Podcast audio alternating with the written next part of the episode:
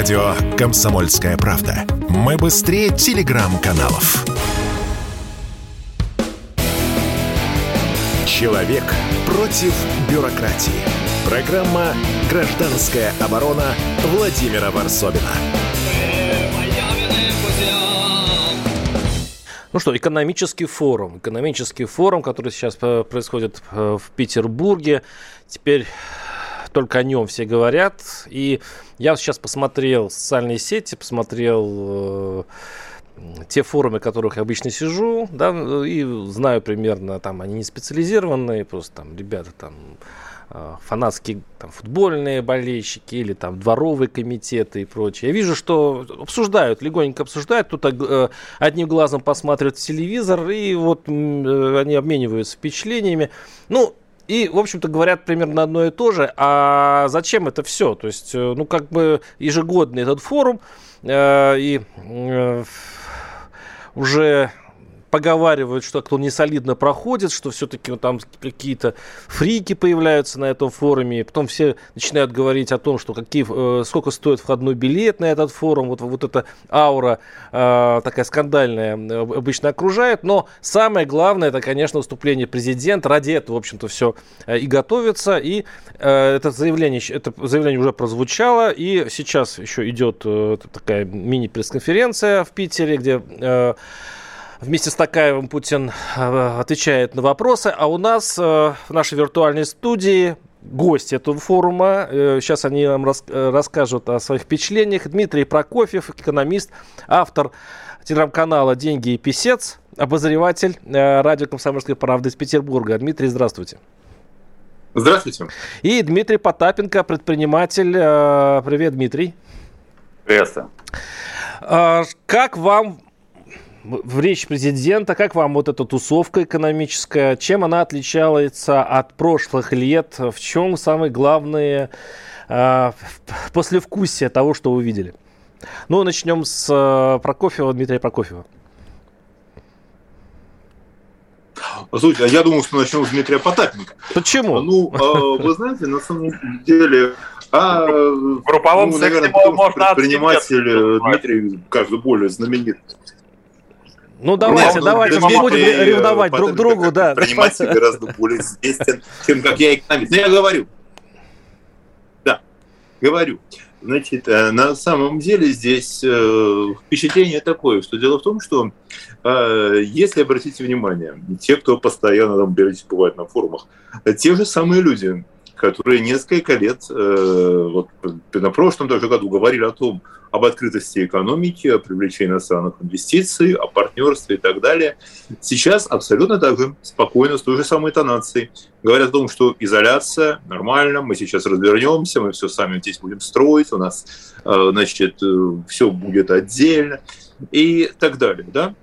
То есть одни и те же люди на протяжении многих лет говорили одно, сейчас они заговорили совершенно другое. И а, вот это, наверное, самый такой интересный момент. Вопрос в том, что если, ну, в какой в какой момент они говорили то, что думали. Но Путин ведь сам, и, э, э извините, но Путин же э, как раз и против э, был этого момент. изоляционизма. Он-то и высказал, что, что мы не хотим замыкаться внутри себя, и он выступил как там настоящий либерал, ну, в экономическом смысле, э, говоря о том, что никакой изоляции как раз и не будет. Знаете, знаете, это дело в том, что э, в любом случае основным партнером э, э, России э, это был как бы то ни было.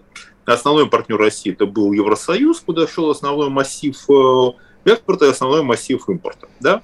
И э, без никакого быстрого вот этого разворота э, произвести не получится. Дело в том, что вообще понимаете, в чем дело? Экономисты не могут оценивать э, происходящее по словам, от кого бы они ни исходили с каких бы самых высоких персон. Мы смотрим на цифры. Мы смотрим на цифры, мы смотрим на результаты. Э, цифры сейчас э, во многом у нас экспорт и импорт засекречены, да, бюджет у нас уже засекречен. И э, увидеть вот результаты да, мы сможем только спустя какое-то время. Пока делать э, такие заявления о том, что вот э, все, а ни один экономист вам, вам не позволит. Да, и так же, как и форумы, вы знаете, форум это замечательная история, когда-нибудь будут социологи, историки вот изучать э, э, Петербургский экономический форум, да, дай бог ему продолжаться еще и дальше много лет, а он будет прекрасный такой истори- исторический социальный материал, смотреть, как, как все развивалось, что зачем следовало, сопоставить это потом с большими данными, э, действительно, и посмотреть, что какие-то заявления, может быть, действительно отразились, в живых деньгах и в решениях, а какие-то так и остались заявлениями.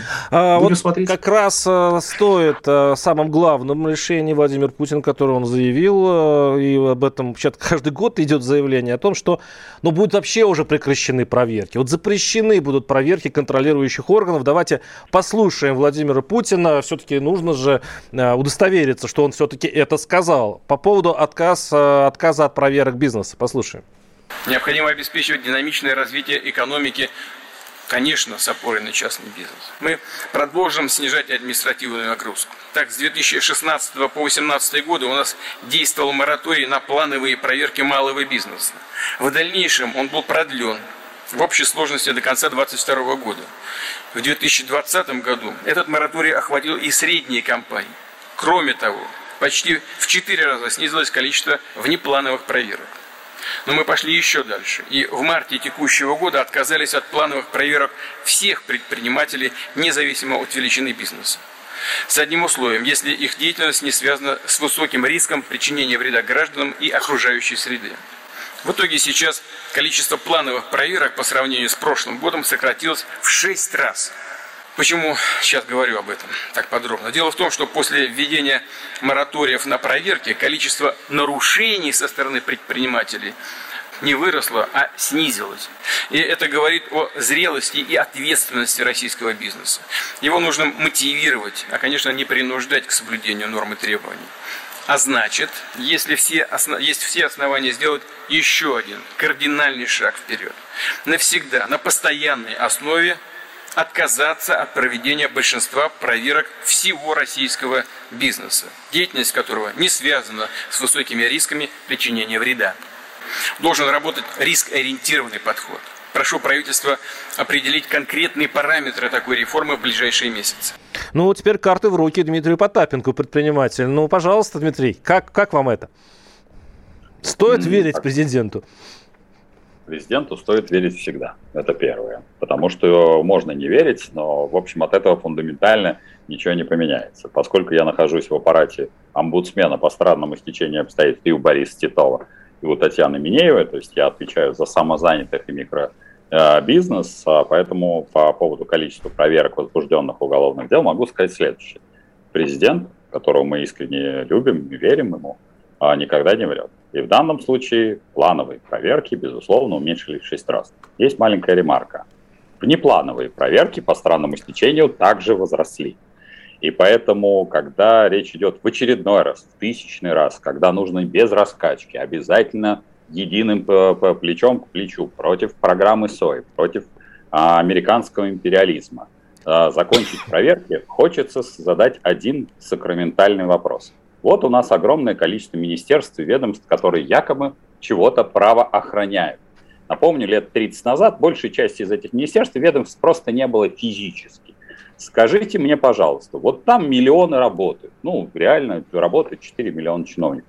А как они будут отчитываться? Мы что, вдруг нежданно, негаданно возьмем и скажем, что, например, Россельхознадзор, Роспотребнадзор, мы там схлопываем и сокращаем, да. Росгвардия им ну, логично, Вы... это все логично, и заодно сократит количество чиновников. Это же прекрасно. Вообще-то это же здорово.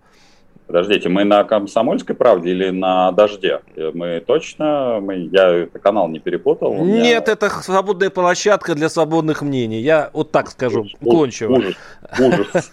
Какой ужас? Вы что, вы что такое себе? Вот, нет, вы произносите абсолютно правильно с точки зрения действительно экономики, простых, э, простого потребителя. И э, в целом, извините, очень патриотичную я скажу вещь, потому что то, что у нас есть, это проблема системы управления. Подчеркиваю, не людей, а системы управления. Я несколько раз уже говорил, что для того, чтобы возникла программа так называемое развитие страны, министр, господин Мишустин должен выходить э, там, в эфир и говорить, значит, так, с первого числа мы сокращаем И потом идет перечень министерств и ведомств. Потом идет больший список, мы сокращаем такое-то количество так называемых ГБУ, то есть государственных бюджетных учреждений. И только в этом случае экономика России задышит. Потому что в противном случае так называемые моратории работать не будут. Причина очень простая. Что чем живет чиновник, чем, в чем его э, пасконная суть? Он обязан, я подчеркиваю Проверять. слово. Да, потому что иначе у него не растет количество. Вот почему нужны проверки? Потому что нужно растить свою паутиную сеть.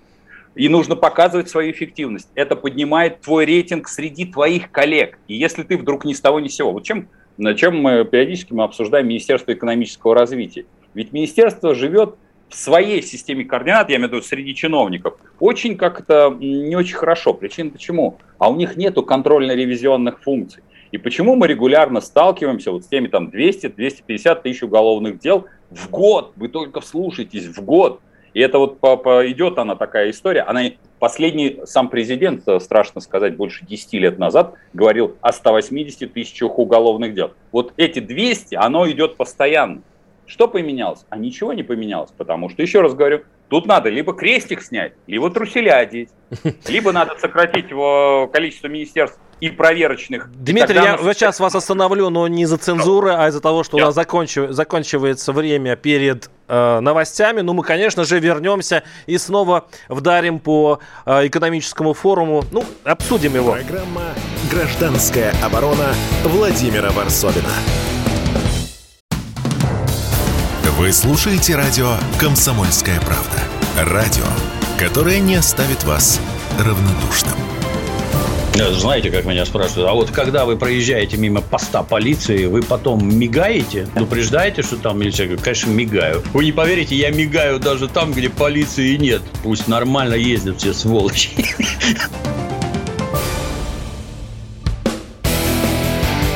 Человек против бюрократии. Программа «Гражданская оборона» Владимира Варсовина. А ведь ожиданий было очень много вот от э, выступления президента. Песков э, такое загадочно заметил, что будет очень важное заявление. Владимир Путин опоздал на два часа, как будто готовился к чему-то, или там были какие-то действительно э, попытки взломать кремлевскую сеть по регистрации участников, как официально заявил э, пресс-служба Кремля. В общем, все э, шло к тому, что прозвучит что-то такое необычное. И честно скажу, я вот прослушав э, президента, ну, в принципе, вот если взять ее экономическую часть, да, конечно же, э, внешняя политика меняется из года в год.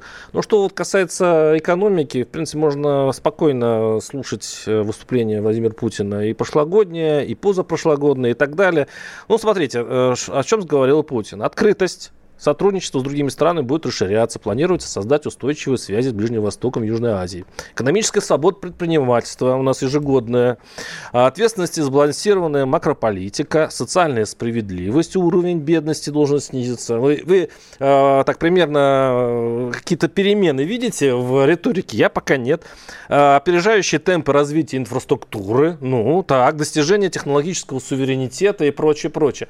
Э, у меня в гостях для того, чтобы проанализировать это и высказать свою точку зрения, Дмитрий Прокофьев, экономист, автор телеграм-канала «Деньги и писец», который я, кстати говоря, с удовольствием читаю ежедневно, обозреватель радио «Комсомольской правды» Петербурга, и Дмитрий Потапенко, а, предприниматель. У меня вопрос а, к Дмитрию. Вы оба Дмитрий, да, но к Прокофьеву, да. А, вы Какому очень... из да, нас? Прокофьеву, да, загадывать желание между вами можно. А, вы сказали в первой части программы очень интересную вещь, что, что те же самые участники да. экономического форума, форума в прошлом году говорили противоположные вещи. А вот и, интересно, что Марков... Стоп! Все... Что касается нет, смотрите, в том, что касается экономики, да, у нас говорят э, все, все правильно, да, но э, вот знаете, у нас ведь нельзя поймать ни одного чиновника, который сказал бы что-то неправильно. Говорят все прекрасно. Все упирается вот в такие мелочи, как э, коллега Дмитрий, уважаемый, сказал. Плановых проверок нет, есть внеплановые, да? И есть ситуации, когда вот называется все все понимают. Э, все эти меры замечательные, они будут видны, когда мы увидим, кто, куда, кто, какие получит бюджетные деньги, как он, как будет распределяться государственный заказ, кто получит эти подряды. Вот. И э, да, Евгений, там слышно меня?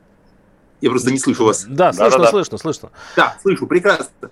Понимаете, есть замечательная такая история. Я очень люблю, спрашивают. Э, это из советского моего времени анекдот.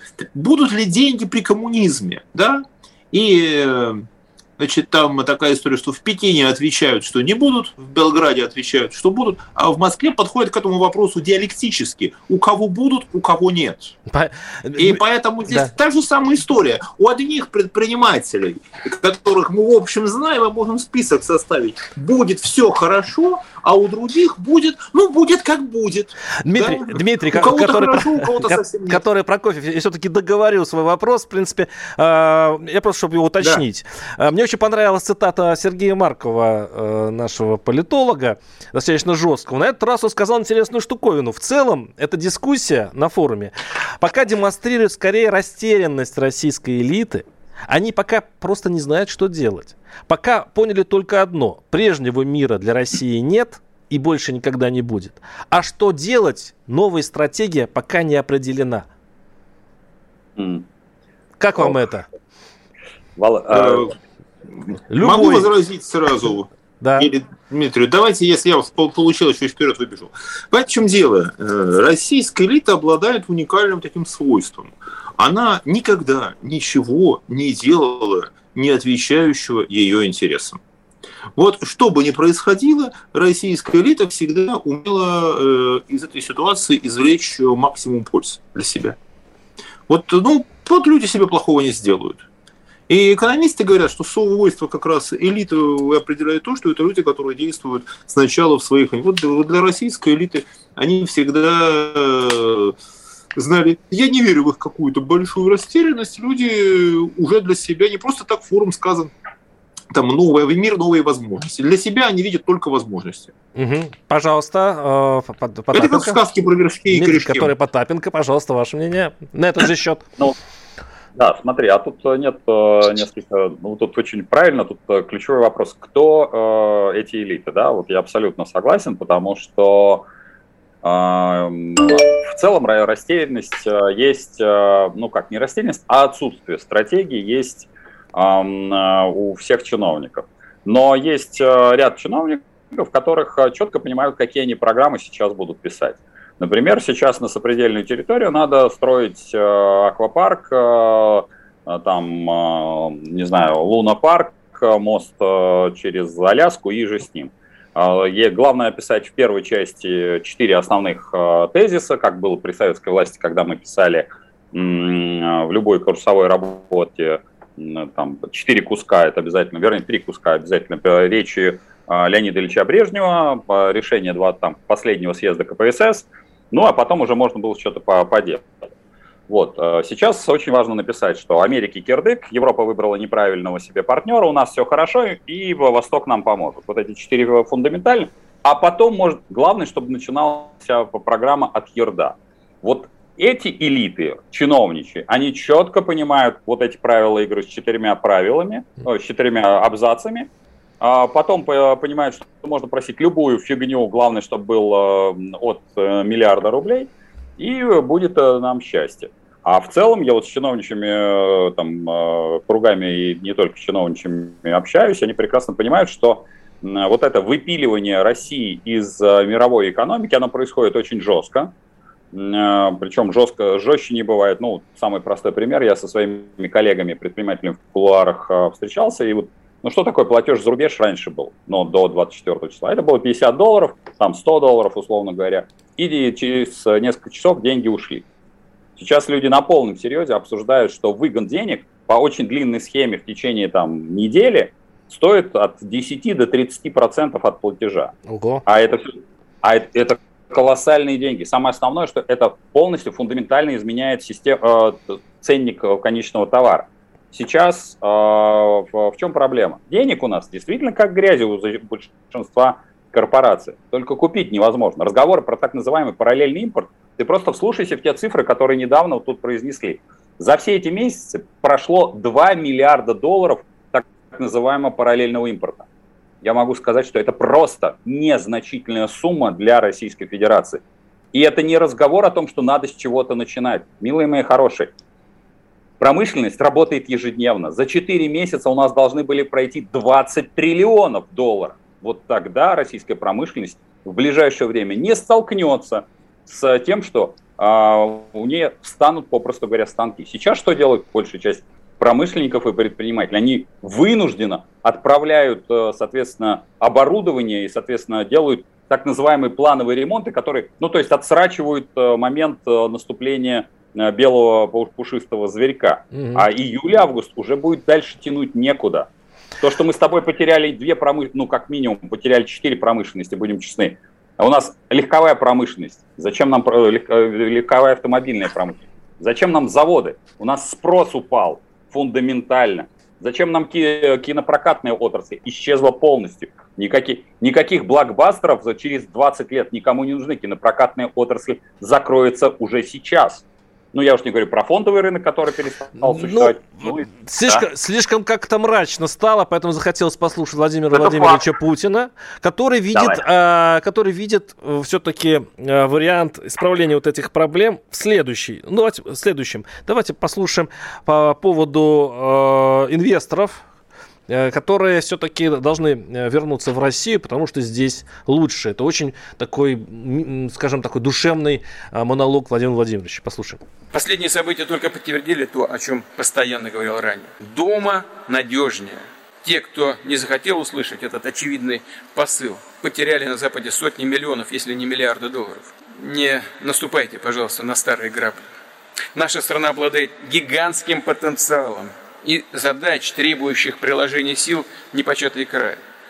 Инвестируйте здесь. Вкладывайте в создание новых предприятий и рабочих мест, в развитие туристической инфраструктуры, поддерживайте школы, университеты, здравоохранение, социальную сферу, культуру и спорт. Я знаю, что многие так и делают. Я знаю.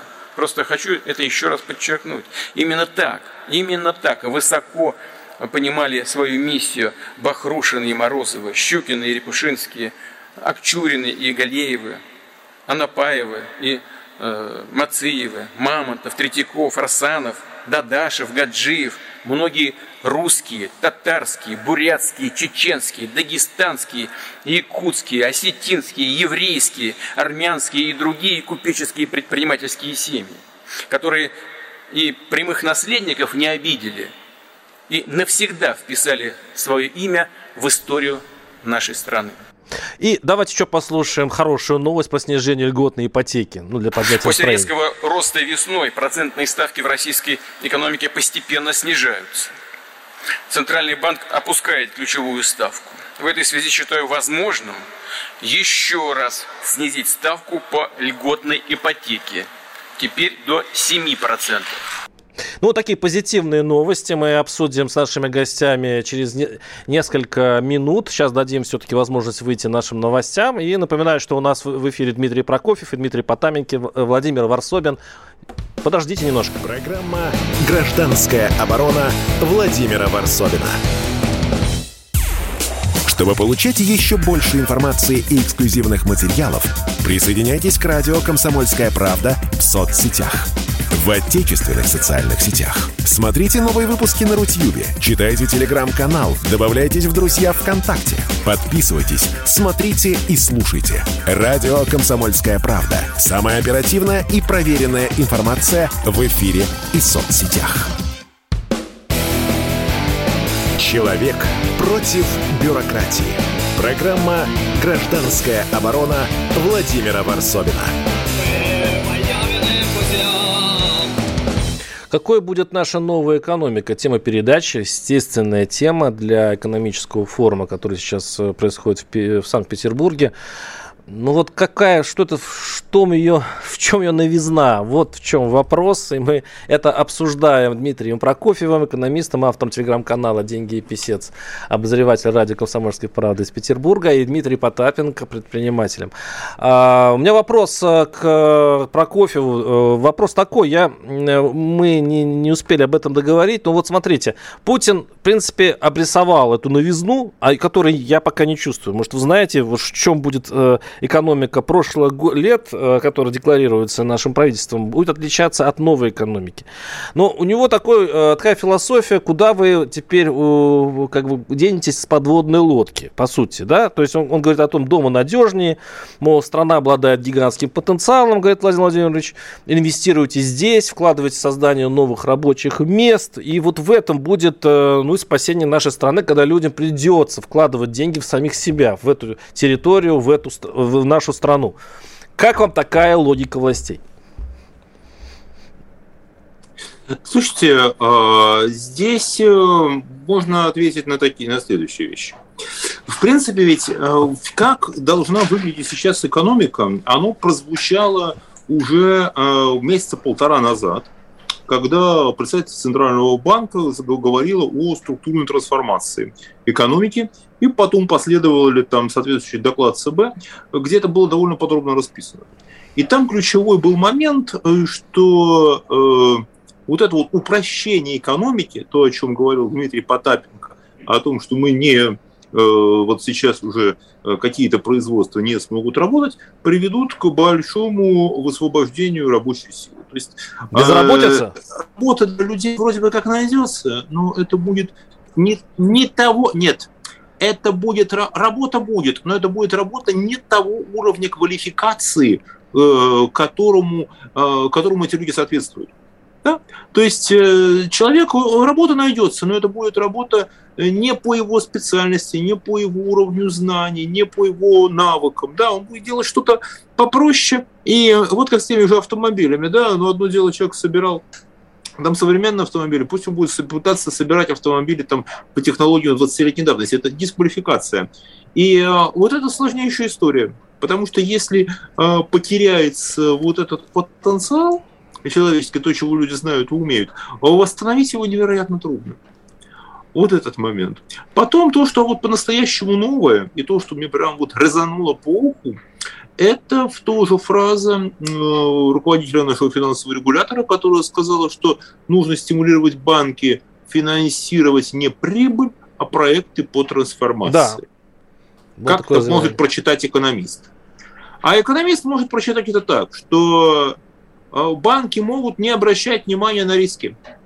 За них подумают за им скажут, что вот деньги направить сюда, и вот здесь будет трансформация экономики. И это почти то же самое, что говорил в 29 году товарищ Сталин, который говорил, что это вот э, капиталистические займы, они про прибыль, да, а наши займы на, восстанов... на развитие, там, на индустриализацию, это про создание новых предприятий, с помощью которых мы там заработаем эти проценты. Э, это очень похожая риторика. А что, похоже, Потому меня, что меня... банки будут финансировать банки будут финансировать по указке государства, по сути. Да. Капитал, а да. За... Ну, у меня вопрос как раз Дмитрий Потапенко. Да Владимир... нет никаких денег государства, есть деньги наши все. Да, Дмитрий Потапенко, вопрос. Вот э, Владимир Путин-то и обмолвился, что вообще-то капитализм изжил себя. Может быть, действительно вся система у нас идет влево, и мы возвращаемся в, ну, в такой квазисоциалистический строй, где действительно государство будет указывать предпринимателям, банкам, что ему нужно. И, в общем-то, все будет, ну, похоже на китайский путь. Как вам это? Есть только маленькое но, так называемый левый путь, указывая, куда идти, то и неси ты полностью риски, и где что-то предпринимательство. А все, что мы прослушали речь Владимира Владимировича, я хочу сказать следующее. Поскольку это очень массовое и экономическое мракобесие, а, когда люди начинают путать смету со словом инвестиция. Так вот, инвестиция – это то, что должно быть возвернуто. Как бы это кому бы то ни хотелось, нет никаких сейчас инвестиционных проектов, которые дают какую-то доходность, потому что фундамент у нас основной проблемы сегодня здесь и сейчас, у нас малипусечный рынок. Он настолько малипусечный, что даже слабо себе представляете. У нас огромная территория, на которую мелким ровным слоем размазано всего 60 миллионов трудоспособного, то есть платежеспособного населения. 60 миллионов из 140, все остальные сидят, что называется, на бывших своих доходах. Это настолько незначительный рынок. Чтобы рынок был хоть как-то мог работать на так называемый внутренний спрос, у нас должно быть минимум полмиллиарда. У нас таких цифр нет даже и не будет в ближайшие годы. Поэтому у нас мы можем хоть на уши встать. Для того, чтобы здесь строить завод, у нас должен быть экспортный рынок, фундамент. А экспортный рынок – это как раз, простите, внешняя политика. Я хоть стесняюсь спросить, а на какой экспортный рынок мы собрались выходить? На рынок Китая, я вас умоляю, они производят крайне эффективно. А главное, с каким оборудованием, ребятки, вы собрались на рынок Китая? С тем же китайским? Они умеют это делать лучше нас. Они здесь собираются. Это вы собираетесь у них забрать джак, приклеить к нему логотип э, москвича и выдавать его за свою машину. Поэтому экономика, она, к сожалению, то, что сейчас э, происходит, оно происходит, уже идет 4 года. Это кризис системы управления. Тот, который наблюдаем мы здесь и сейчас. И вот так называемый СВО, это всего лишь, как говорится, следствие, а не причины. Потому что то, что мы ошибочно называем государство в Российской Федерации, оно полностью уже задавило экономику. Без Дмитрий, фундамент, да, Дмитрий, Дмитрий, но под, подождите, ну вы что, не видите вообще никакого проблеска, что... Вижу, вижу, так. вижу, вижу, но только есть одна, одна я тебе сразу, я, я же в первой части марлезонского балета все сказал. Кто-то должен, например, господин Мишустин, сказать, начать сокращать министерство и ведомство. Проблеск я вижу вот такой. Кто будет разгонять эту шоблу, у меня другого слова нет, вот этих надзирающих, вот этих людей с ружом, которые не производят ничего. У нас люди работают. А это э, спасет ситуацию. Ну даже да. если, даже если да. сократить, даже если выпустить предпринимателей, уцелевших предпринимателей на свободу, они действительно изменят э, всю, а, а всю экономику. Часть, да. Вторая часть – это работать на экспортные рынки, потому что вот как раз именно вот две вещи. Надо, еще раз говорю, администра... администрацию не, э, как это, не придушить чуть-чуть, а убрать полностью, фундаментально. Мы 30 лет назад почему-то жили, например, без того же обожаемого, я люблю вируса Пизадмана, того же самого э, холдинга под названием ЦБ. Напомню, была всего лишь комиссия по ценным бумагам. Зачем нам сей так называемый мегарегулятор? у нас этот мегарегулятор, простите, не производит ничего. А, все-таки поговорим о внешних рынках. Очень хорошо э, вы начали эту тему. У меня вопрос про кофе, Дмитрию Прокофьеву. Вот э, там рядом с Путиным сидел Такаев президент Казахстана. По сути, он сидел, э, и это как раз была ну, российская надежда на внешний рынок. Через Казахстан, конечно же, пойдет и серый импорт, и все, что мы хотим сейчас в эту форточку, из этой форточки что-то получить.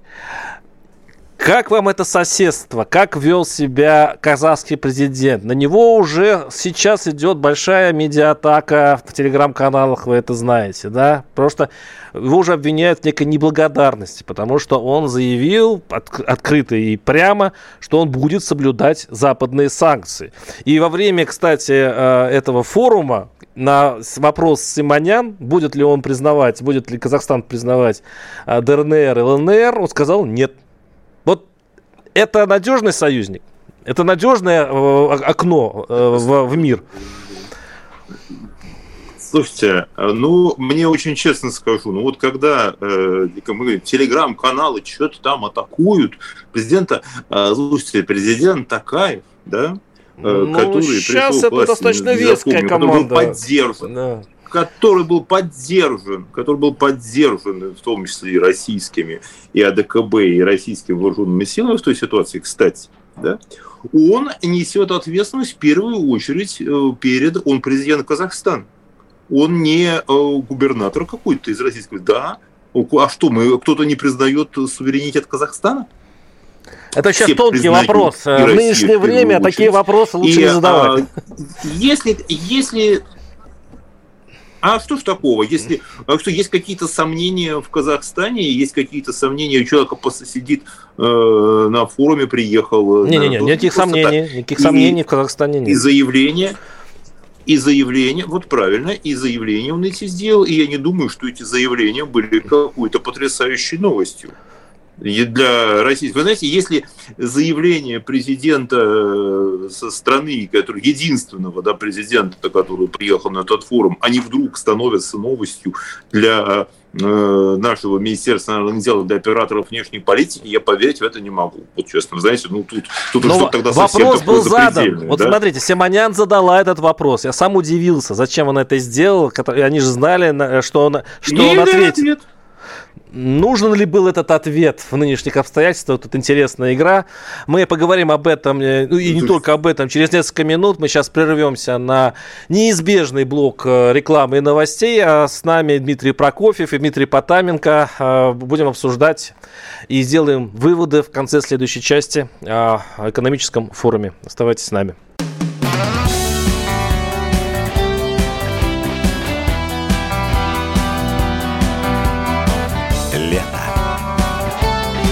Радио «Комсомольская правда».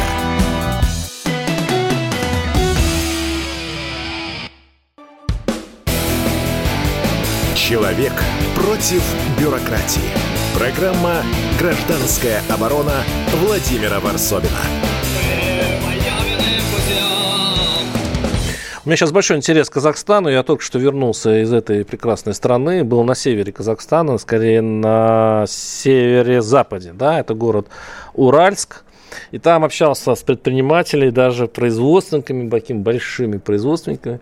И они мне честно сказали, что ну, они ждут команды, конечно, из столицы, но, похоже, они не дождутся, потому что там все молчат как партизаны, а это значит, что не будут они сопротивляться санкциям, они будут санкции соблюдать. И поэтому там части производства встали, потому что они были замкнуты на Россию. Они э, переориентируются на Европу и так далее. И я говорю сейчас о стране, чей президент участвовал в экономическом форуме Такаев, который сидел рядом с Владимиром Путиным, и э, ему задавали вопросы. И вот я напоминаю, что у нас в студии Дмитрий Прокофьев, экономист, автор телеграм-канала «Деньги и писец», обозреватель радио «Комсомольская правда» Петербург, и Дмитрий Потапенко, предприниматель, которым я и задаю этот вопрос. Сейчас все ломают голову, очень многие ломают голову, потому что Казахстан – это большая надежда России, чтобы выскользнуть из, из-под санкций. Насколько пригодится Казахстан для этого? И не нужно ли э, России ну, как-то работать с казахской элитой, нажимать на эту страну для того, чтобы выжать из нее какую-то пользу и, по крайней мере, э, ее как-то дистанцировать от Запада? Можно, э, Володь? Э, да. Дим, да, да, ответить? все в эфире, в эфире, да. Да. А, смотри, я только сегодня давал интервью как раз казахстанскому телевидению. Более того, по долгие годы я проводил по так называемую выставку Tech Garden как раз в Казахстане, еще при а, старом президенте. И сразу могу сказать, что там один из его внуков, в общем, эту историю ну, помогал делать тогда еще. А господин Такаев а, – это другая, собственно говоря, элита. А теперь давай по поводу так называемых санкций. Здесь нет никаких санкций. Точка. Сейчас я тебе поясню, что я имею в виду.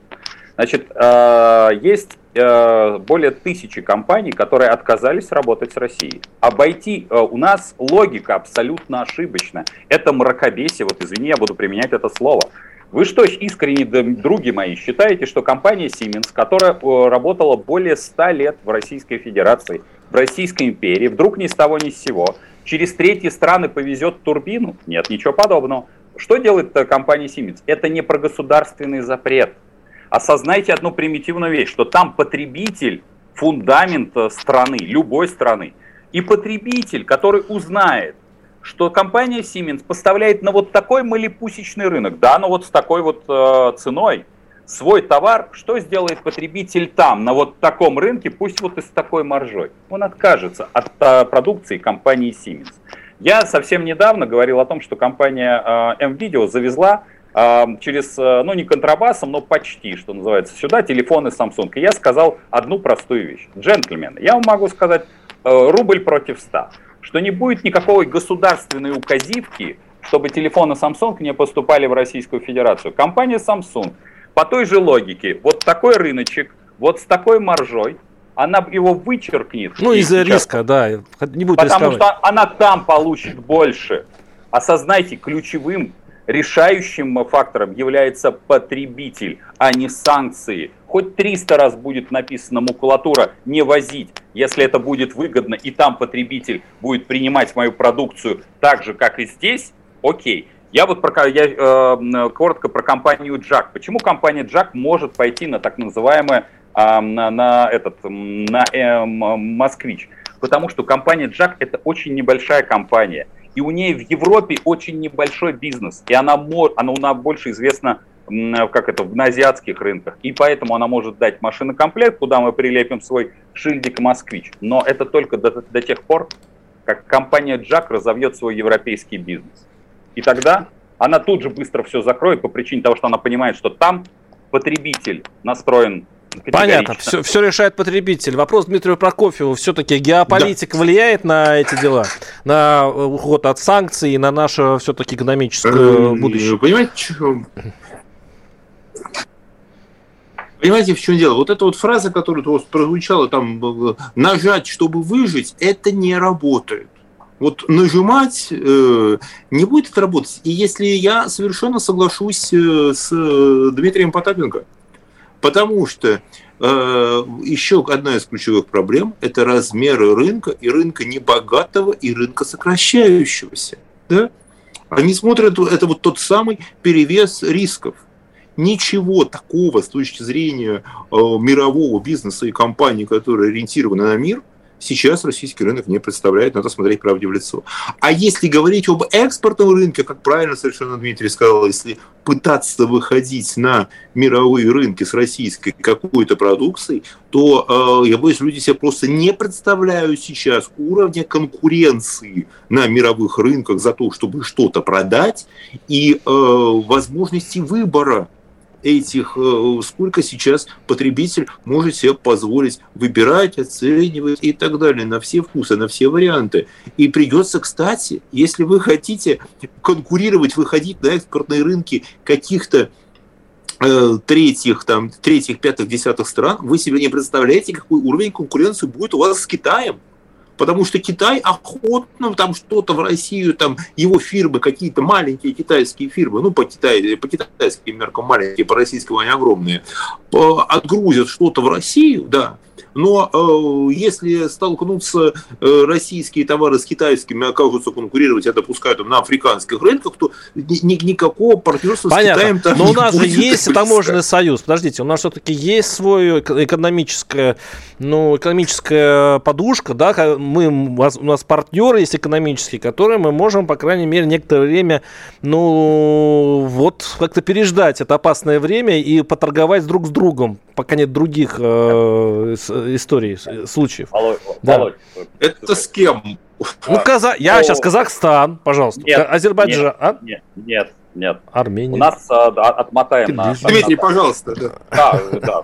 А, смотри, мы даже когда были союзом, мы а, почему строили СЭП? Потому что, еще раз говорю, для того, чтобы был рентабельный промышленный бизнес нужно хотя бы полмиллиарда набрать. Все равно где потребителей, которые более-менее из этих полутора миллиардов ты сможешь понабрать чуть-чуть. Китай не потребитель. Китай потребитель э, за, э, за, как это, за дешевый кошт э, наших, наших углеводородов. Они просто, и Индия точно так же, они по-быстрому, пока не разразился вторичные санкции, они по-быстрому заполняют а, свои а, хранилища но хранилище скоро закончится. Но как только вы попытаетесь что-то вывести а, более интеллектуальное, хоть сколько-нибудь с добавленной стоимостью, там будет конкуренция с индийскими, китайскими производителями на том же китайском оборудовании произведенном. И они скажут, джентльмены, вы, конечно, замечательные, но мы тут же граничку на замок. И, собственно говоря, почему э, господин Такаев абсолютно э, правильно выступил? Потому что он тоже находится в той же системе координат у него есть вот здесь граница а, с Китаем, а mm-hmm. вот здесь Россия. И он прекрасно понимает, что нам деваться некуда. Он, он наш транзитный партнер. Это такая же Беларусь, часть вторая, только есть маленькое но. У них другая идеология, и ориентированы они на более крупный рынок. Э, Беларусь была пристегнута к, э, к рыночку Евросоюза большому, но маленькому, с маленькими переходами. А здесь у них самая длинная граница с Китаем. Они должны ориентироваться на тот рынок, где куча но денег. Получается, такая будет сидеть по-лукашенковски на двух стульях и, в принципе, получать прибыль да, там и там. Да, да, он будет нас, он будет нас просто иметь во все, ну, то есть он, э, он будет, ну, как король, причем он будет круче, чем Лукашенко. Потому что в отличие от Лукашенко, который, по сути дела, будем честны, Беларусь нам принадлежит 2-3 раза, так э, суммарно. Это точно. А, ну, мы, по сути дела, это еще раз говорю... Мы купили в Беларусь раза, раза два, это верно, да. Ну, два, два или три. Угу. А, тут, а те ребятки будут э, оттуда получать деньги, а мы будем к ним приходить и говорить, а можно мы через вашу территорию провезем? А те так ковыря пальчиком в носе, говорить, ну, мы подумаем, ну, вот минус 40% визите. Господа товарищи, давайте все-таки э, придется задать этот вопрос, он неминуем. Какой экономикой, какую экономику вы видите через 3-5 лет? Э, при всей, ну, не, ух, не уходить ни в пессимизм, ни в, не в оптимизм, а вот э, в то, что на самом деле, скорее всего, случится. Начнем э, с Дмитрия Прокофьева, пожалуйста. Ваш, ваш прогноз. 30 Слушайте, любой прогноз в этой ситуации будет непрофессиональным, потому что у нас от политики, он будет зависеть от политики. Угу. Она будет зависеть от политики. Коротко, спасибо. Э, Дмитрий Потапенко. Ну, а что я могу добавить? Ну, э, э, джентльмены, 21 век это точно не про территории. Вот у нас что-то территории не хватает. Нам ключевой вопрос, нам сегодня, вот если бы как это, президентом был бы я, нам нужно, как это, в мире добрососедстве, а, залезая всем под рубашку, ласково рассылая своих нукеров, газовые трубы везде прокладывать, прокладывать как паутинку. Нам нужно, как говорится, вот эту паутинку растить. И это далеко, нам растить нужно экспортный потенциал. А куда мы его сейчас будем растить, когда нас а, соответственно, везде выкидывают пинком под зад. Поэтому экономика России будет зависеть от э, того, как быстро, а это все равно произойдет вне зависимости от фамилий. Это крах системы управления. Он уже произошел. Вопрос, и... как птица Феникс. И снова, да, да через, надо пройти через этот крах, чтобы возродиться. Да, С нами был Дмитрий да. Прокофьев, экономист, автор телеграм-канала «Деньги и писец», обозреватель радио «Комсомольская правда». Название у вас хорошее. И Дмитрий Потапенко, предприниматель. Будем верить. Будем верить и в Россию, и в экономику. Спасибо, до свидания. Программа «Гражданская оборона» Владимира Варсовина.